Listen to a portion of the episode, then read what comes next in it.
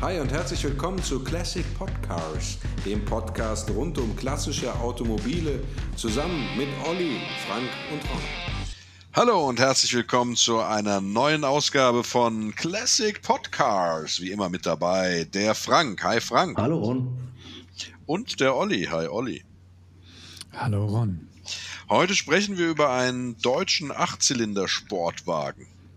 Ein äh, Frontmotorsportwagen, der seinesgleichen sucht. Ja, ein, ein Gran Turismo, kann man sagen. Ein Gran Turismo, Ja. genau. Und der Sportwagen heißt, das darf uns der Olli verraten.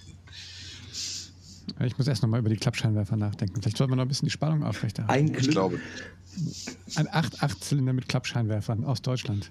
Also eigentlich mein Auto. Ne? Aus den 80ern. Ich wollte ich wollte, ich wollte auch mal eins kaufen, Kult. aber irgendwie habe ich das ja nicht durch. Schade. Nein, es geht um den Porsche 928. genau. Ja. Ja, Hätte mal der Fahrzeug. Nachfolger vom 911er werden sollen, aber wurde dann doch nichts. Genau, Ja. neun, 1977 wurde er äh, sozusagen in den Markt geworfen und äh, hat sich bis 1995 gehalten ne? und äh, dabei von der Form her zumindest fast unverändert. Das finde ich schon sagenhaft. Ne? Ja. Unglaublich lange, 17 Jahre, äh, wenn ich richtig gerechnet habe. Also jedenfalls eine sehr, sehr lange Produktionszeit und es gab nur einen großen Facelift, wenn man so will, und das war meines Wissens 86, als sich ähm, vor allen Dingen das Heck verändert hat. Ja.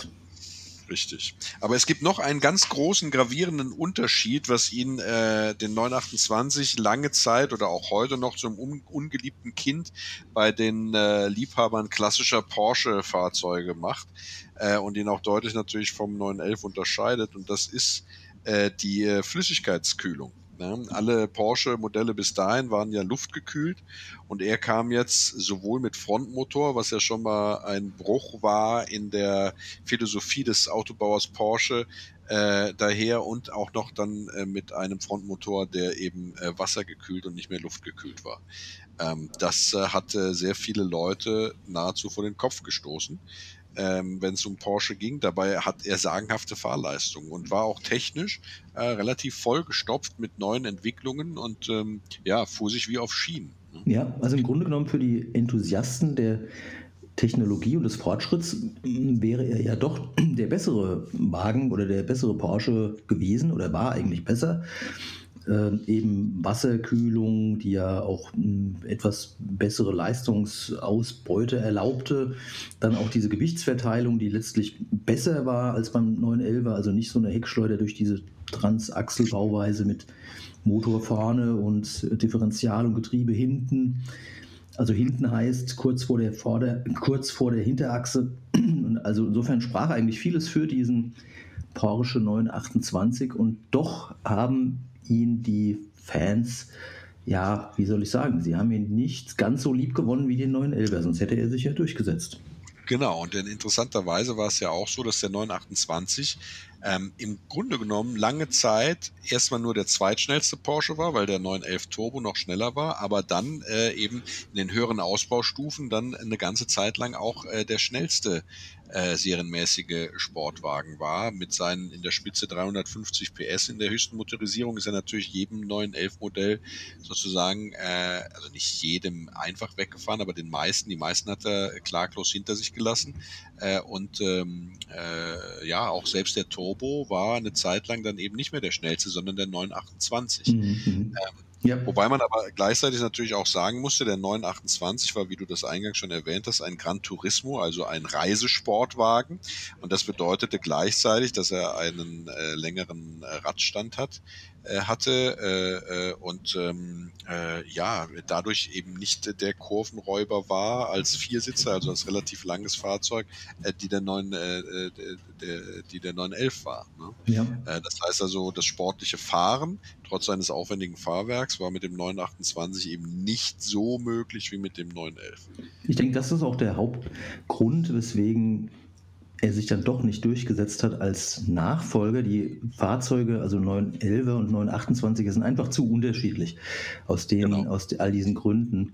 Ähm, und ich denke, die klassische Porsche 911 ähm, Käuferschaft ähm, sucht einfach was anderes. Also ich denke, als, als Gran Turismo ist, ist der 928 sehr geeignet, ist ja eben wegen dieses langen Radstandes und wegen dieses kraftvollen Achtzylinder Motors, ich glaube 90 Grad, ne? also so eine, äh, die 90 Grad ähm, V8 Motoren, die bauen ja sehr tief, was dann auch wiederum gut war für die Straßenlage. Ähm, ja. ja, aber genau das war ja auch der, der einer der Hauptkritikpunkte. Man warf ja dem 928 nahezu seine gute Straßenlage vor. Also er hatte ja eine, also neben anderen Neuentwicklungen war ja ähm, das äh, Besondere, also nicht nur der neu entwickelte äh, Achtzylindermotor, der auch übrigens keine Vorgänger im Rennzirkus äh, irgendwo hatte, sondern es war eine komplette Neuentwicklung. Ähm, aber was die zweite äh, wirklich aufsehenserregende Neuentwicklung war, war die sogenannte ähm, Weisach-Hinterachse. Ah, ja, Und ja. Äh, mhm. diese Weisach-Hinterachse ähm, Übrigens nette Anekdote am Rand, ja, die wurde zwar in dem Entwicklungszentrum in Weisach entwickelt, wurde aber nicht deswegen Weisach-Hinterachse genannt, sondern sie wurde deswegen Weisach-Hinterachse genannt, weil dieses, äh, dieses Wort Weisach für winkeleinstellende, selbststabilisierende Ausgleichscharakteristik steht. Ui. Also vereinfacht dargestellt, vereinfacht dargestellt könnte man sagen, sie war schwingungsärmer, also oder eine Verbesserung zu den äh, bisherigen Konstruktionen, die man kannte. Sie ist, ja. sie ist einfach eine Mehrlenkerachse, ja. Und diese Mehrlenkerachse, also die wir auch äh, äh übrigens dann in einfacherer Form später, also 1982 im, im Mercedes-Limousinen gefunden haben als Fünflenkerachse. Diese Mehrlenkerachse, also diese Weisachachse, äh, die hatte ähm, das, äh, die Eigenschaft, dass ähm, die, äh, die, der Sturz der Hinterräder sozusagen ausgeglichen wurde. Also bei verschiedenen Belastungen verändert sich ja eigentlich bei jedem normalen Auto, das eben nicht eine so aufwendige Mehrlenkerachse hat, der Sturz der Räder. Ja? Und diese Mehrlenkerachse, diese Weißachachse hat dafür gesorgt, dass der Sturz immer ausgeglichen wurde. Ja? Ähm, äh, der Fachmann äh, spricht davon, äh, dass ähm, äh, Von negativ ja, und positiv. Wir sind schon wieder beim Nerd Talk. Ja. so früh, so früh erbarmen. Genau.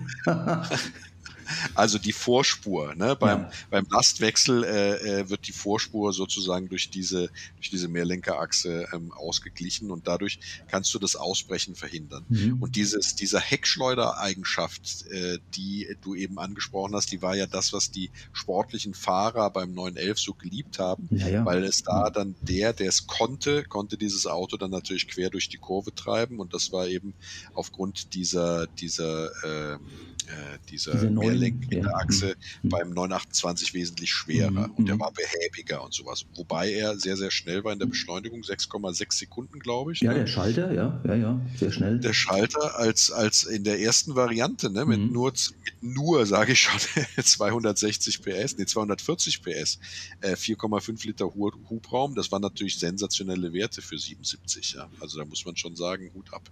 Ja, äh, er machte dann allerdings ähm, doch auch wie soll ich sagen, also wenn man ihn dann so getreten hat, ähm, äh, ich hatte mal das Vergnügen, in der ersten Serie mitfahren zu dürfen, äh, ist er dann doch auch recht laut.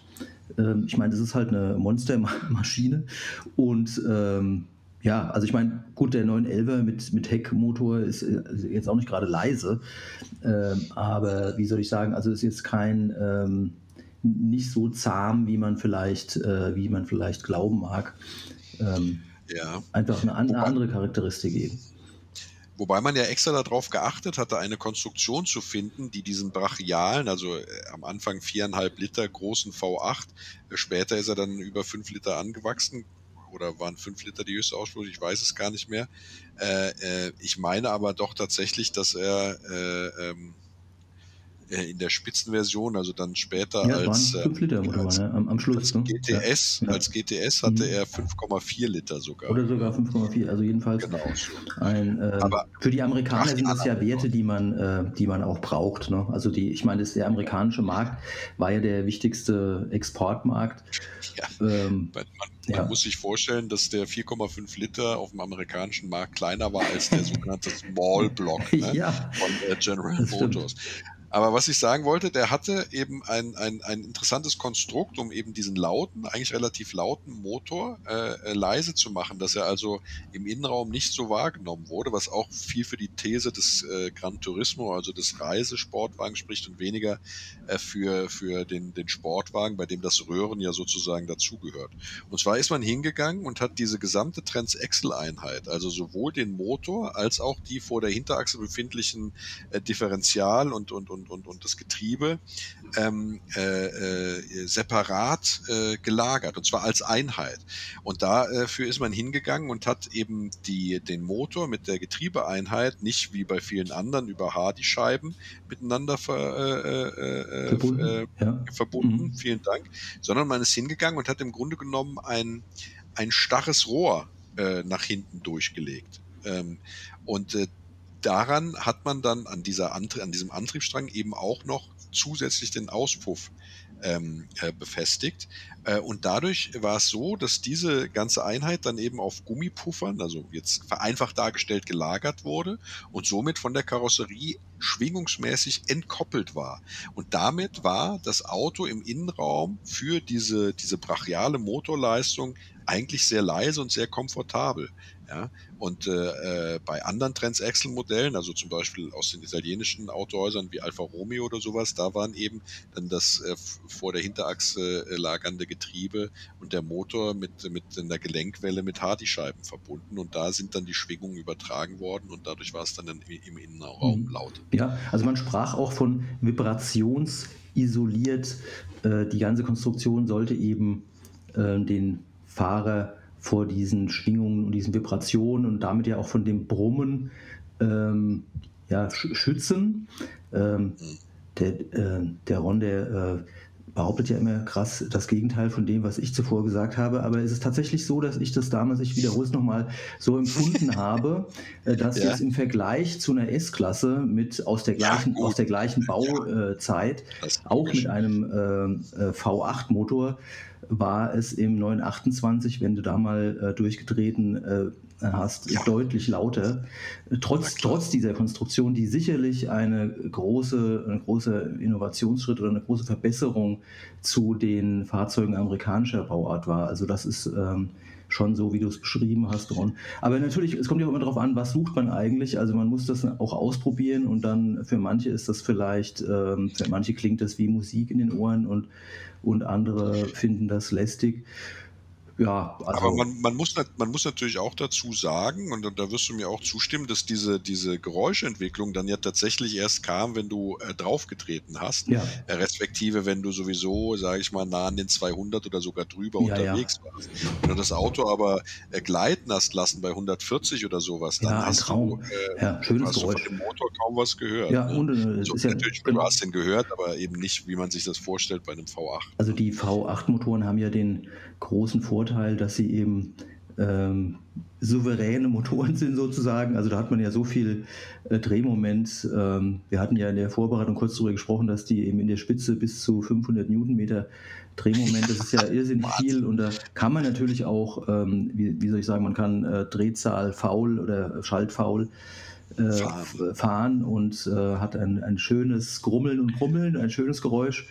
Ja, ich hatte nur genau. den Eindruck, also so zum richtig, mich hat das Fahrzeug jetzt nicht so animiert zum ähm, für so Kurvenräubereien, das hattest du ja nee, vorhin erwähnt, nee, da hat man dann genau. eher, eher sich was anderes äh, gewählt. Aber eben für die Reise und für Langstrecke, schnelle äh, Etappen, dafür ist der super.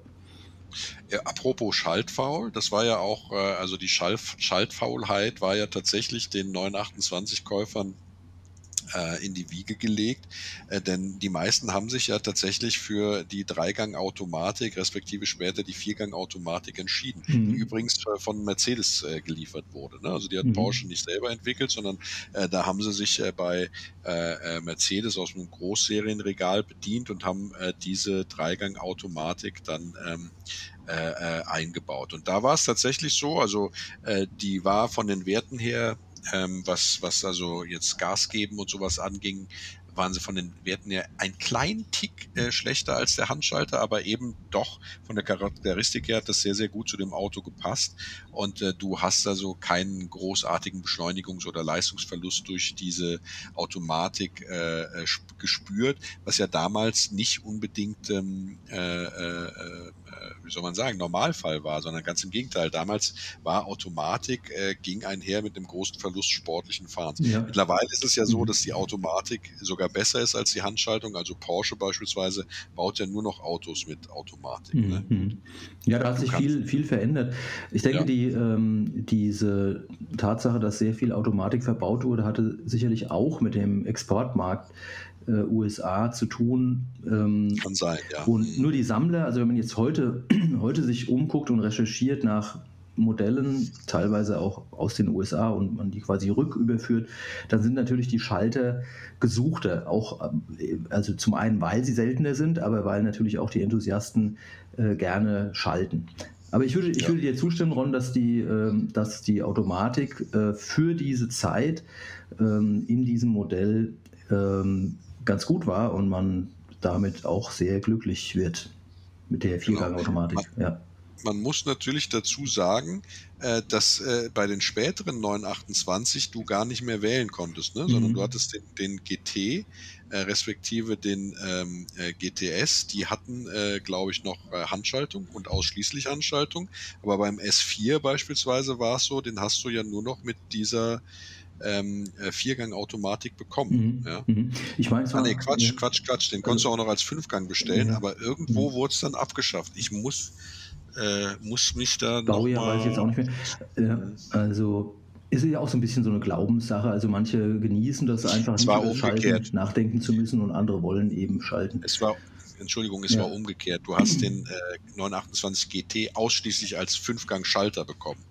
Ähm, das habe ich jetzt verwechselt. Also da wurde nicht äh, das äh, äh Automatikgetriebe äh, serienmäßig und nur das, äh, sondern ganz äh, im Gegenteil, den konntest du nur als Fünfgang-Schalter und eben nicht mehr als Automatik bestellen. Ja, dann wäre der also was für mich, weil ich bin ja, schalte ja genau. gerne. Ja. Ähm, ich auch. Ja, also ist natürlich immer eine Geschmackssache. Ja, ansonsten dieser, dieser Motor ähm, am Anfang ein Zweiventiler, dann später nach diesem Facelift oder nach der Überarbeitung dann ein Vierventiler, also ein, ein 32-Ventiler, wenn man so will. Da äh, ja. wird man so ein bisschen vorgewarnt. Also wenn dann eben eine größere Wartung oder größere Inspektion äh, ansteht, ist es natürlich bei dem 32-Ventiler deutlich teurer, ist ja klar. Äh, genau. Und beim Zweiventiler, ähm, dem ursprünglichen V8-Motor günstiger.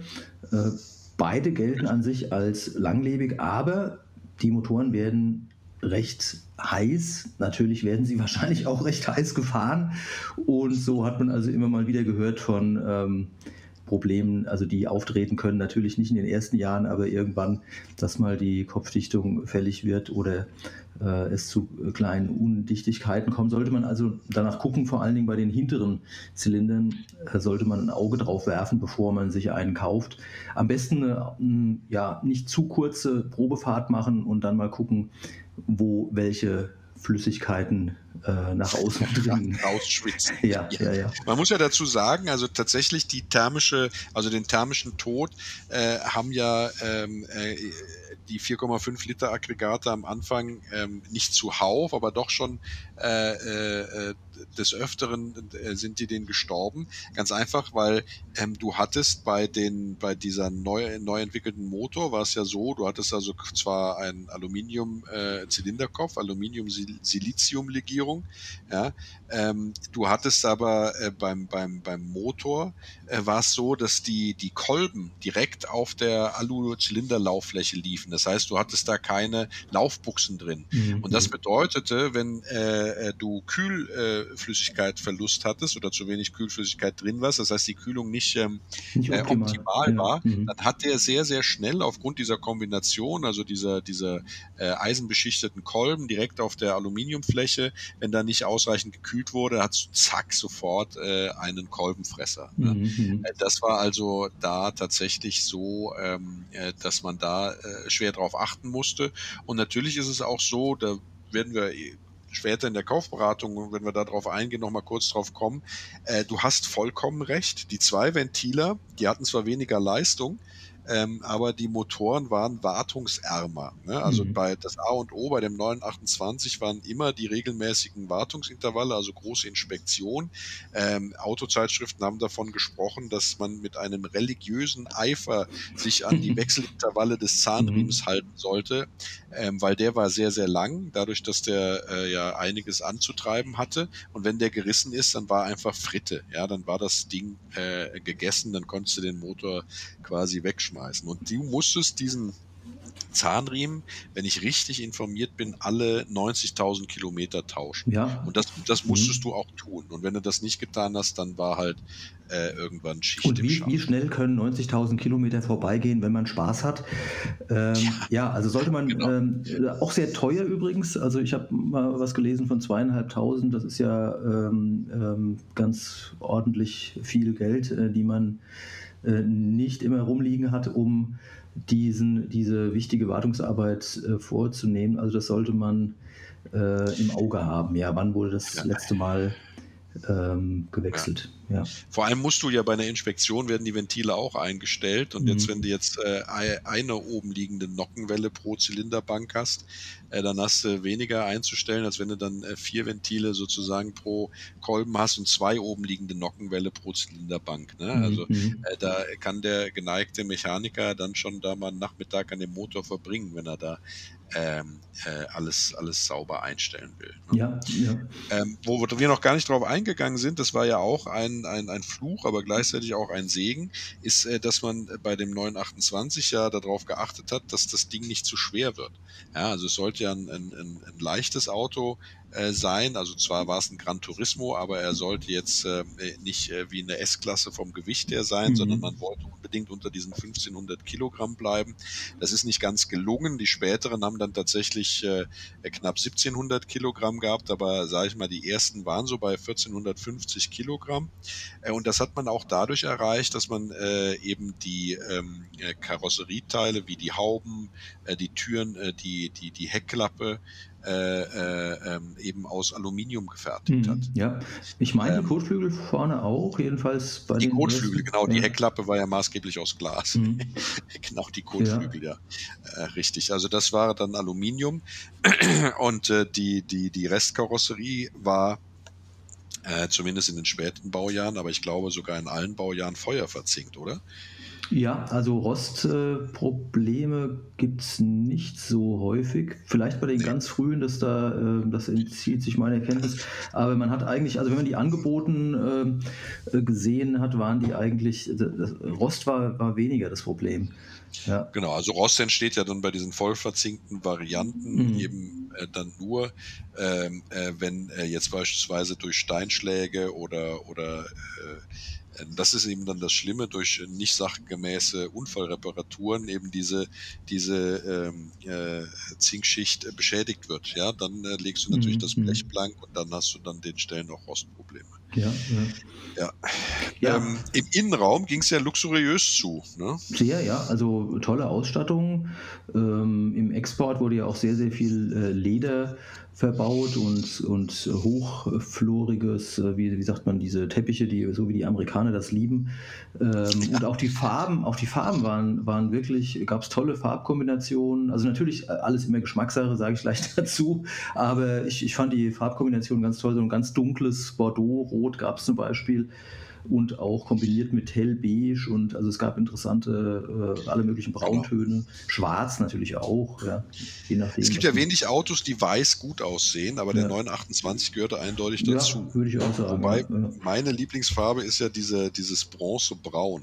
Ne? Mhm, mhm, also das ist ja so die klassische 928-Farbe. Ja, äh, ja. Das finde ich schon, Sieht gut aus, schon pfiffig. Ja. Mhm. Bronzebraun, dann war er innen oft äh, dunkelbraun oder eben oder dieses dieses oder hellbraun oder hellbraun ja. oder dieses erwähnte äh, so, so, so, so, wie nennt man denn diesen Farbton so ein dunkles Rot, was auch sehr gut aussah.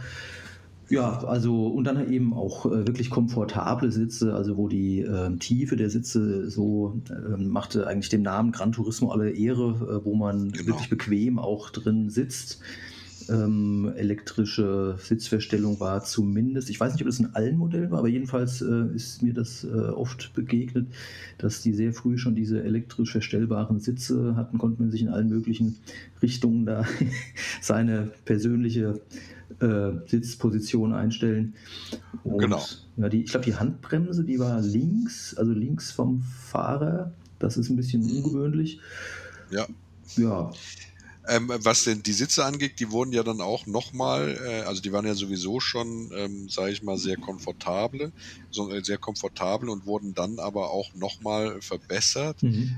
ähm, äh, in den späteren Baujahren durch A, höhere Seitenwangen, also dass du mehr Seitenstabilität hattest, wenn du äh, durch die Kurven fährst.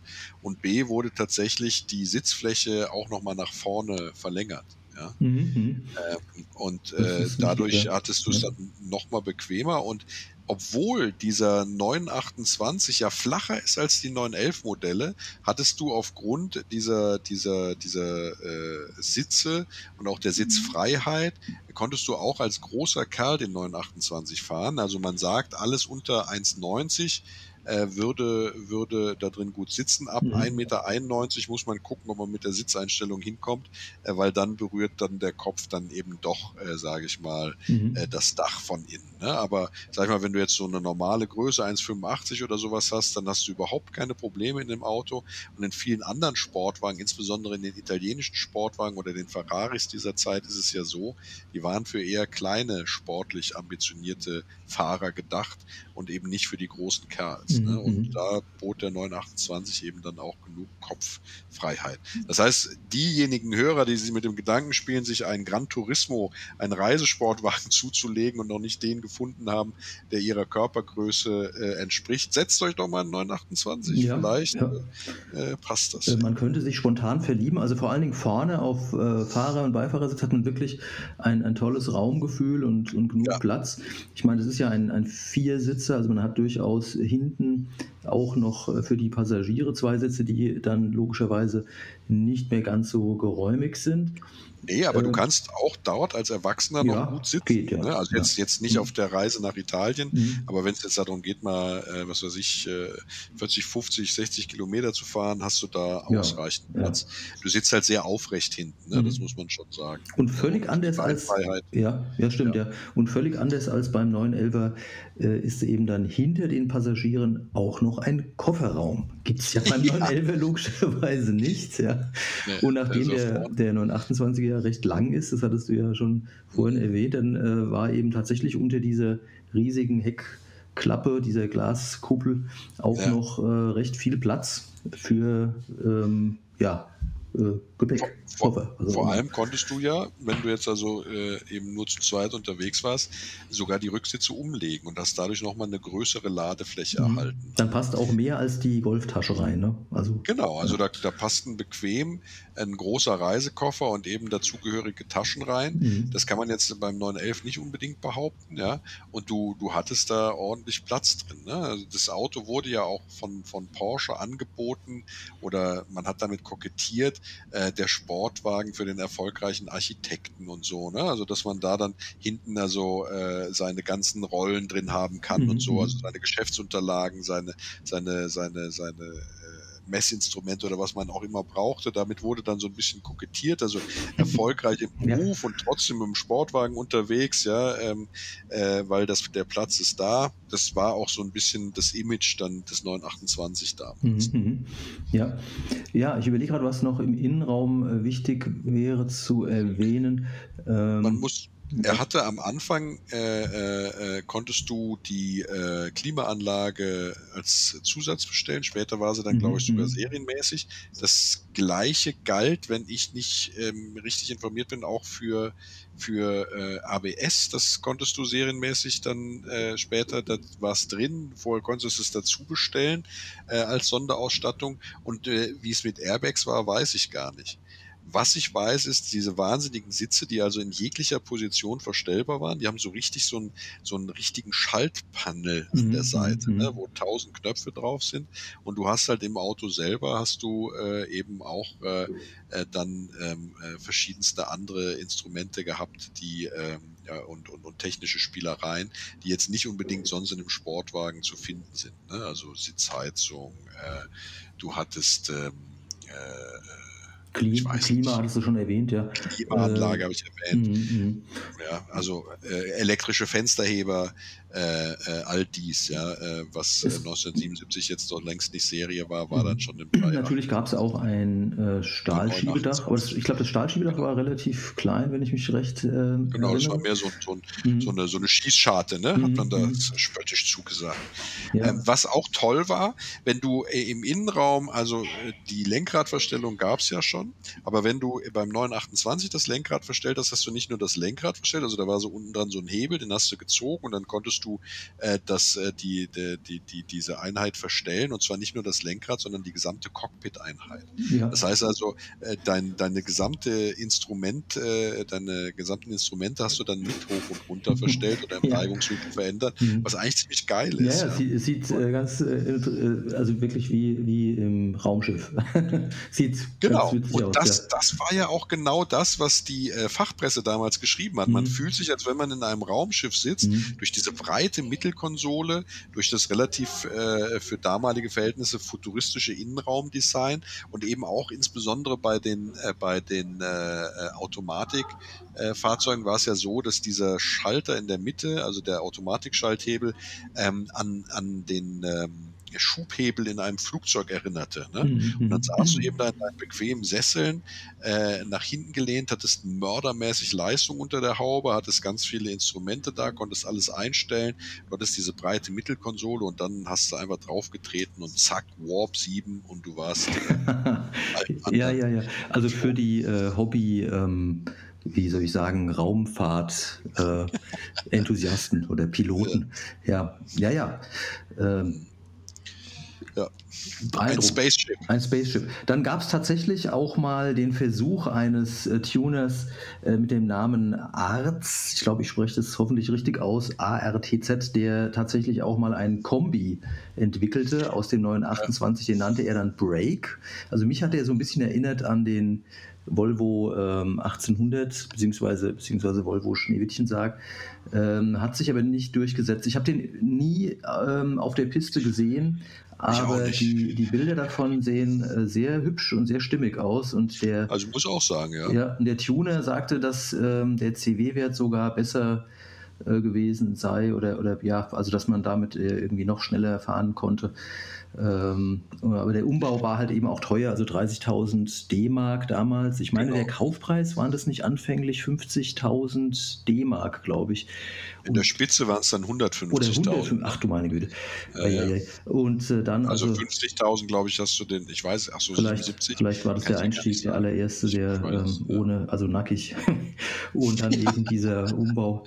Ja, also hat sich nicht durchgesetzt. Äh, schade eigentlich. Also, ja, die sind aus. ja auch hingegangen und sogar der Entwicklungschef von Porsche hat ja äh, da äh, damals ähm, auch äh, äh eine, eine, ein, ein Viertürer eingefordert und hatte das auch auf, ausgeschrieben mhm. und hatte auch einen, ja. einen, Designer damit beauftragt, ähm, äh, einen, einen solchen Viertürer dann äh, sozusagen zu entwickeln. Ja, bei einem lettischen äh, Designer, den Namen weiß ich gar nicht mehr, aber äh, der hatte das dann auch geschafft. Er hatte also dann sozusagen einen Viertürer Prototypen entwickelt. Mhm. Äh, man kam dann nur zu dem Schluss, dass man also nicht die ausreichende Verwindungssteifheit der Karosserie hinbekommt, weil äh, dieses Modell war 25 Zentimeter länger äh, als der als der Serien 928 und äh, wurde halt auch dann sehr, sehr schwer. Und dann hat man sich einfach dazu entschieden, diesen Viertürer zu nehmen und den Ferry Porsche zum Geburtstag zu schenken. Mhm. Nettes, zum, nettes Geburtstagsgeschenk. Ja, ich finde äh, bei solchen äh, Geschichten ähm, immer interessant, äh, weil man ja daran erkennt, dass eben die grundphysikalischen Gesetze nicht so leicht ähm, auszuhebeln sind und man eben, äh, ist ja noch gar nicht so lange her, aber eben zu dieser Zeit noch nicht so weit war, um die äh, Grundkarosserie so steif zu bauen, dass eben das möglich ist, ja. Nee, nee. Und dann, ja, es gab auch in Frankfurt gab es, oder es gab viele, äh, die sich darauf spezialisiert hatten, den 928 auch zum Cabrio umzubauen. Und ich bin 100% sicher, wenn du dir den 928 als Cabrio ansiehst, ja, dass die Designer, die später den MX5 gezeichnet haben für Mazda, mhm. dieses Auto gesehen haben, gesagt haben, den machen gut, wir gut eine Nummer kleiner. Gut, gut möglich, ja, ja, und, und kam ja auch super an, ja, ist ja ein mega Erfolg geworden. Ne? Ja, genau. ja ich glaube, ich glaub, mit der Stabilität, das ist ja immer so eine Sache, man kann natürlich gewaltig große äh, Linksträger einbauen, aber die Frage, das, hat, ja, das hast du ja auch so schön beschrieben, äh, Ron, das ist ja, ja Eisenbahnschienen, genau, aber das ist ja letztlich immer auch um diese, äh, diesen Balanceakt geht, man möchte nicht zu schwer, also die, die Gesamtkonstruktion soll nicht so zu schwer sein, aber stabil und irgendwo da in, ähm, ja, muss man also eine, eine bestmögliche Synthese ähm, hinkriegen. Das ist äh, sehr anspruchsvoll genau. natürlich. Ja. Ich habe übrigens nochmal geguckt, was die Beschleunigungswerte anging und ich lag da leicht falsch. Also äh, äh, bei der Markteinführung 77 äh, mit, mit, den, äh, mit den 240 PS kam er auf 6,8 Sekunden von 0 mhm. auf 100. Ja. Naja, Eine Höchstgeschwindigkeit ja. dann ja. von 230. Das hat sich dann schnell auch verbessert. Ja. Mhm. Also der 928S war dann schon bei 6,6 Sekunden und später bei denen war es dann tatsächlich so, dass du bei äh, 5,7 Sekunden, mhm. das war dann der schnellste, das war dann der, der GTS, der 928 GTS. Ja, ja. Für mich sind ja solche Werte äh, gar nicht so ausschlaggebend, aber natürlich für die Käufer damals, äh, ja. die hat es natürlich, also wenn ein äh, Fan sich begeistert, dann äh, sind natürlich solche Werte schon wichtig. Äh, nur jetzt, ich denke, wenn man jetzt als Sammler sich ähm, für 928er interessiert, dann würde man wahrscheinlich das kaum im Alltag so äh, auskosten.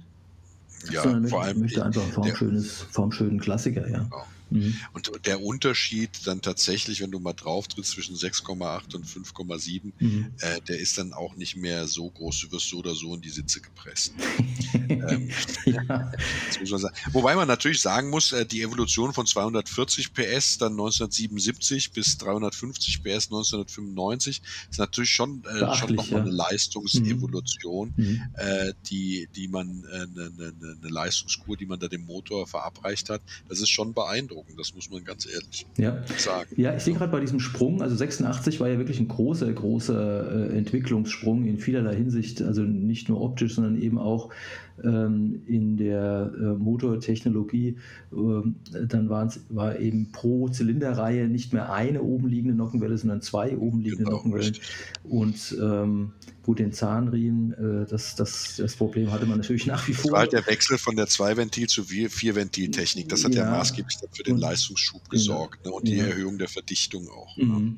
Und äh, ja gut, die. Womit es dann eben möglich war, dass du auch äh, Superkraftstoff fahren konntest. Ne? Also mhm. der ursprüngliche 928 war ja nur für Normalbenzin ausgelegt, weil es das eben flächendeckend damals 1977 in Deutschland gab. Und später, als dann die Zapfsäulen eben auch zunehmend äh, super flächendeckend im Angebot hatten, hat hatten, äh, ist man dann hingegangen und hat dann eben die Verdichtung erhöht. Ne? Mhm. Und dadurch konnte man dann eben auch zusammen mit der Vierventiltechnik äh, dann da mehr Leistung mhm. rausholen.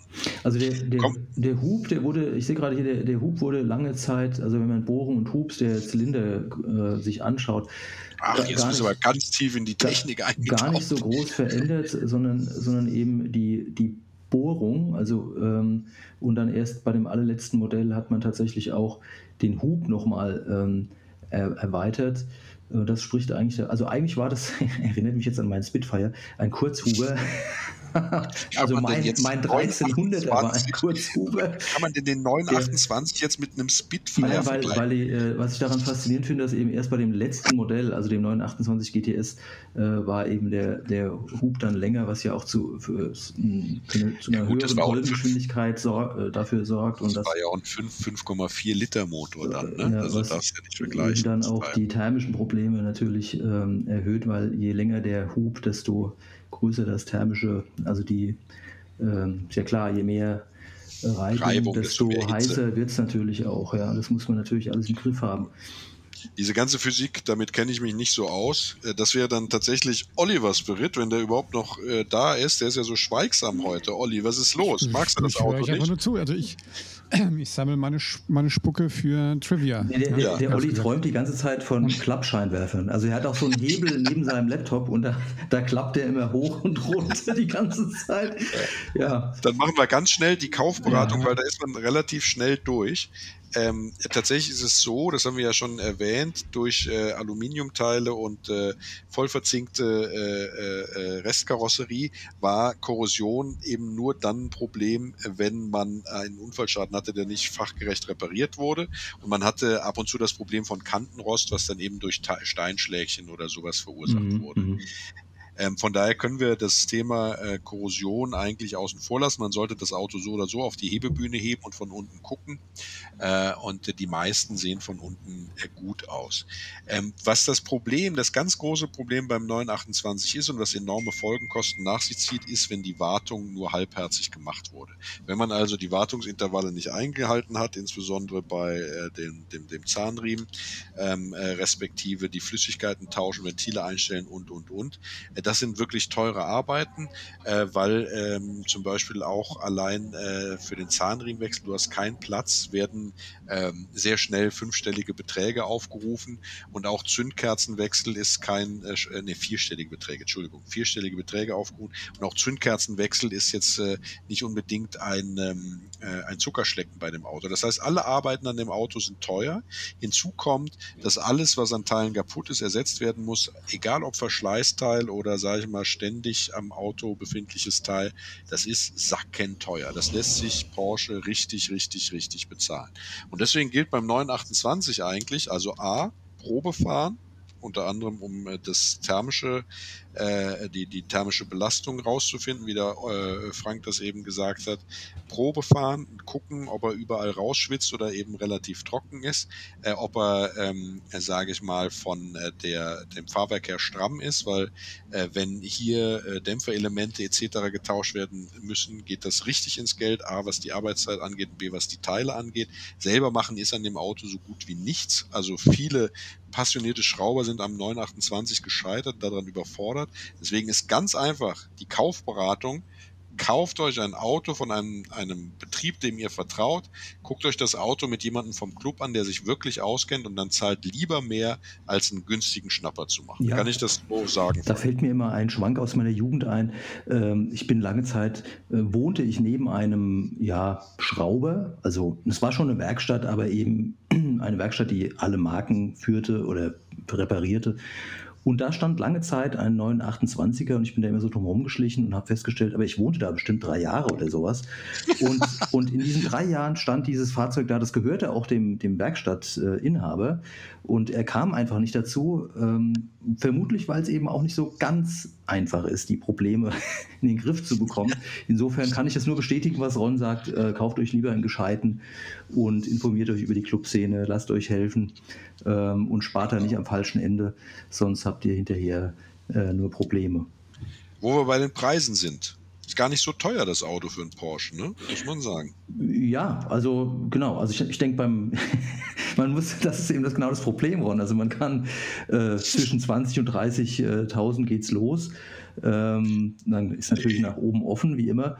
Aber äh, ja, man sollte. Würde ich, würde ich dir widersprechen wollen. Also du möchtest weniger bezahlen. Ja, aber dann hast du eben das Risiko, dass dann auch, genau. ähm, dass du dann auch was reinrichten musst. Ja.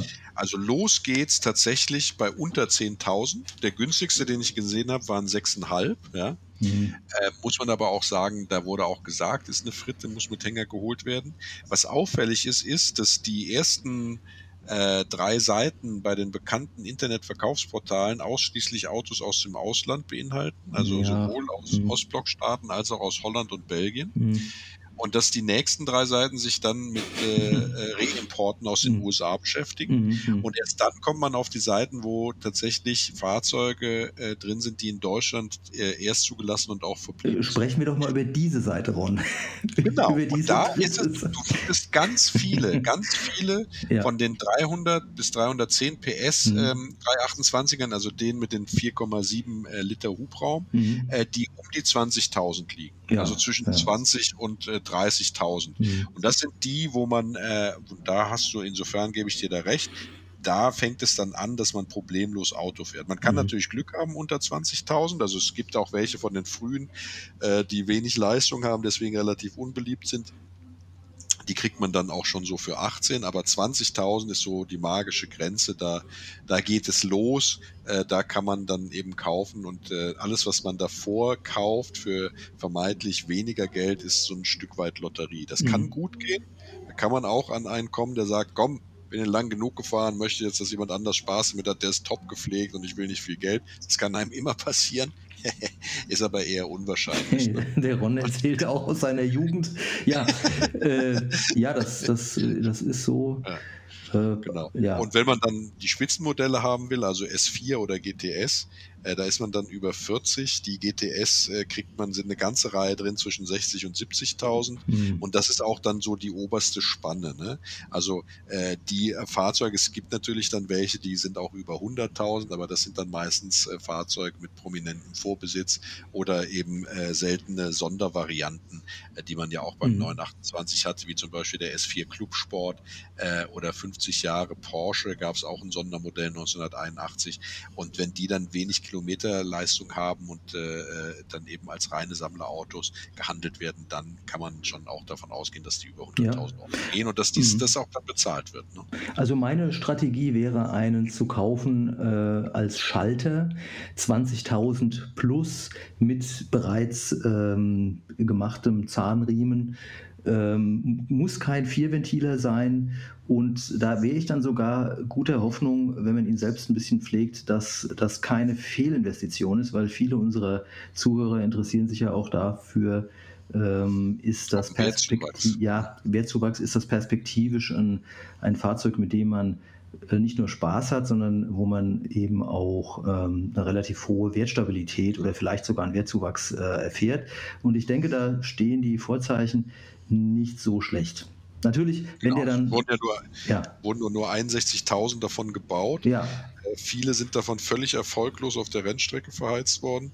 Ähm, äh, das heißt, so viele dürften gar nicht mehr übrig sein. Ich weiß gar nicht, Mhm. wie es aussieht. Klar, eh, also ich glaube, dass er so relativ an, an der oberen Preisskala angekommen ist, aber ich glaube, runtergehen wird er auf jeden Fall nicht mehr. Ja? Äh, Vielleicht steigert er sich, wie du, wie du sagst, tatsächlich noch ein bisschen. Das ist so. Mhm. Wenn meine Traumkonfiguration wäre, erste Serie 240 PS, zwei Ventiltechnik, Mhm. äh, äh, bronzebraun mit hellem Leder innen. Ich in dunkelgrün, bitte. Ja, ja. genau. Mhm. So. Ja. Sollen wir dem Olli jetzt mal zurufen, Oh, dass ja. es Zeit für Trivia wäre? ja. Olli, jetzt, jetzt kommt er an. was kurz wär- vor Schluss. Was, Ja. was, Aber wär, was wäre denn deine, deine Lieblings äh? Also oder, welchen, oder welchen Motor? Muss ich, ähm, Olli steht ja auf Amis, also, also weiß beim Olli. Nein? ich würde dann dem, dem Ron folgen, Ja. aber nicht nur der, der, also ich glaube genauso einen, wie der Ron sich den Mhm. wünscht, mit hellem Leder innen Mhm. drin, hat äh, Tom Selleck. Oh. Ah ja, richtig. Oh, das ist ja ein Riese. Also, Ja, der ist ja wirklich Ja, groß. ja, und eigentlich, eigentlich ja fest, fest mit einem, mit einem, mit dem Ferrari ver verankert. Ja, ja. ja, ja. Spannend, ja. Ähm, aber in meiner, meiner Recherche, es haben unheimlich viele Promis dieses Auto Mhm, gefahren. mhm. Also der war äh, zumindest amerikanischen Promis extrem ähm, beliebt. ja. Echt? Äh, ja, total. Und, ähm, und äh, eine schöne Anekdote gibt es. Ähm, ob die jetzt stimmt, weiß ich nicht. Habe ich gefunden. Vielleicht können das unsere lieben Hörerinnen und Hörer ja mal sagen, ähm, dass äh, Steve Jobs, ich glaube, er hatte auf jeden Fall auch einen, aber als es um das Design des ersten Macs ging, haben die sich unterhalten. Also den ersten Macintosh-Computer. Und dann sagten sie, sie brauchen was Ikonisches, irgendwie so, aber ähm, was, was langanhaltend ist, quasi so wie, wie der damals der Beetle oder ähm, dann gab es den Vorschlag eines Ferraris und dann meinten die, nee, es müsste was ein Porsche sein und meinten den, den 928. Mhm, Ja. mhm. Das ist echt interessant, ja.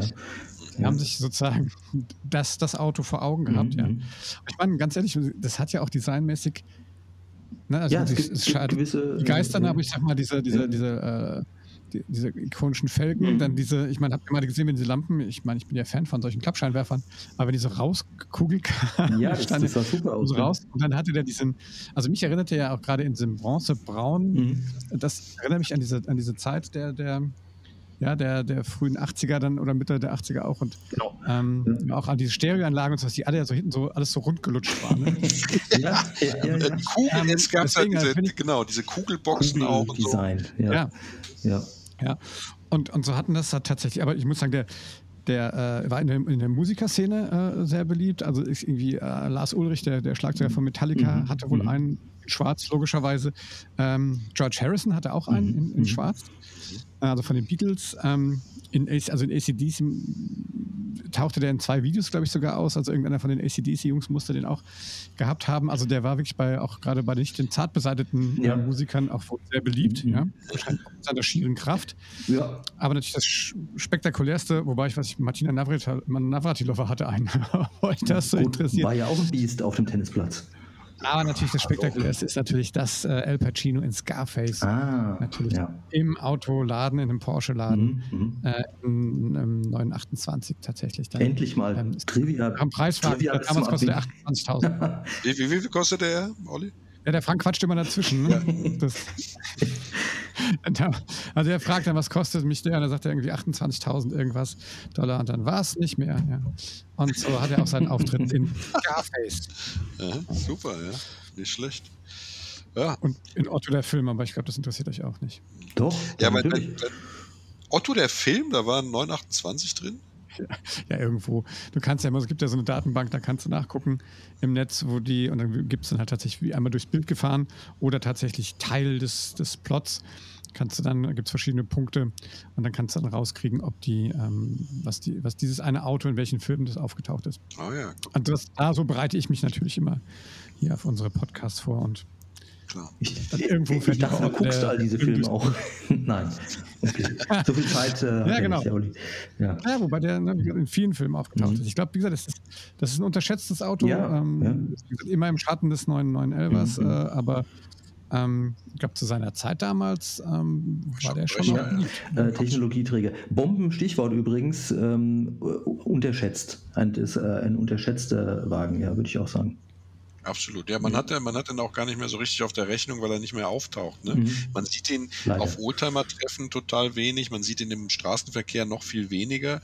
Äh, dabei war das ja eine Zeit lang ein echtes Überauto ne? und Ja. ist auch heute noch, muss man sagen, ähm, äh, äh, ein, ein, ein ein Sportwagen, der äh, mit einer Technologie aufwartet, die heutigen Autos ebenbürtig zum Teil sogar noch ist. Ne? Mhm. Und ähm, also ein tolles Auto auf jeden Fall. Äh, von mir eine klare Kaufempfehlung. Ja, jetzt, jetzt haben wir uns doch mal wieder selbst motiviert, Ron äh, und Olli. Das äh, freut mich immer am meisten, wenn ich am Schluss so das Gefühl habe, jetzt möchte ich eigentlich losrecherchieren.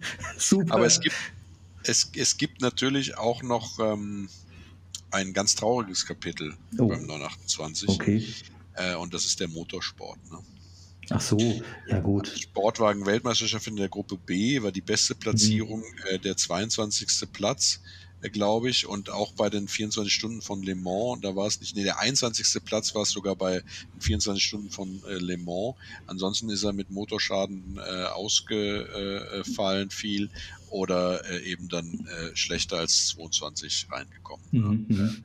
Und da, also Ist da aber auch kein, ist auch kein Rennauto. Nö, kein ist kein Auto. Rennauto, aber Ja. natürlich hat Porsche ja immer den Anspruch, dass es Renntechnologie auf die Straße bringt und das ist beim 928 dann eben nicht Mhm. gelungen. Und da hat es auch nicht geholfen, dass man äh, den damaligen ähm, Starfahrern, also Jackie X, äh, Mhm. der, der Jochen Maas und ähnliche, einen 928 mit äh, in, in, in Weiß mit einem Rottmannsstreifen zur Verfügung gestellt hat, damit sie damit zu den Rennen fahren können. Ja, Ja, also das hat auch nicht geholfen.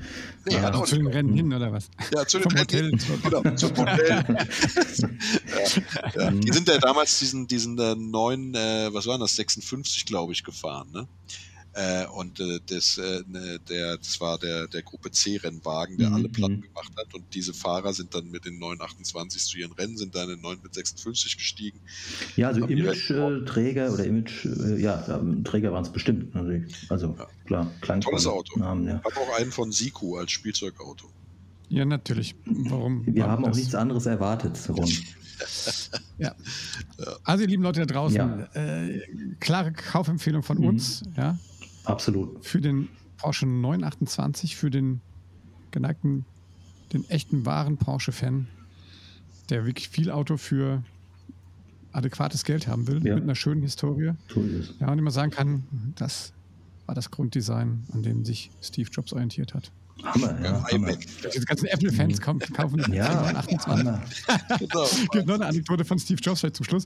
Ich glaub, der war ja bei, der ist ja bei, bei Apple, ist ja weg, dann zu Next hieß die Firma. Und dann kam der Investor und dann gibt, trägt sich die Geschichte, dass äh, er dann gesagt hat, wir müssen die Autos wegfahren, wir müssen die Autos wegfahren, der Investor kommt, die sollen nicht denken, die haben alle Porsche gefahren, die Jungs.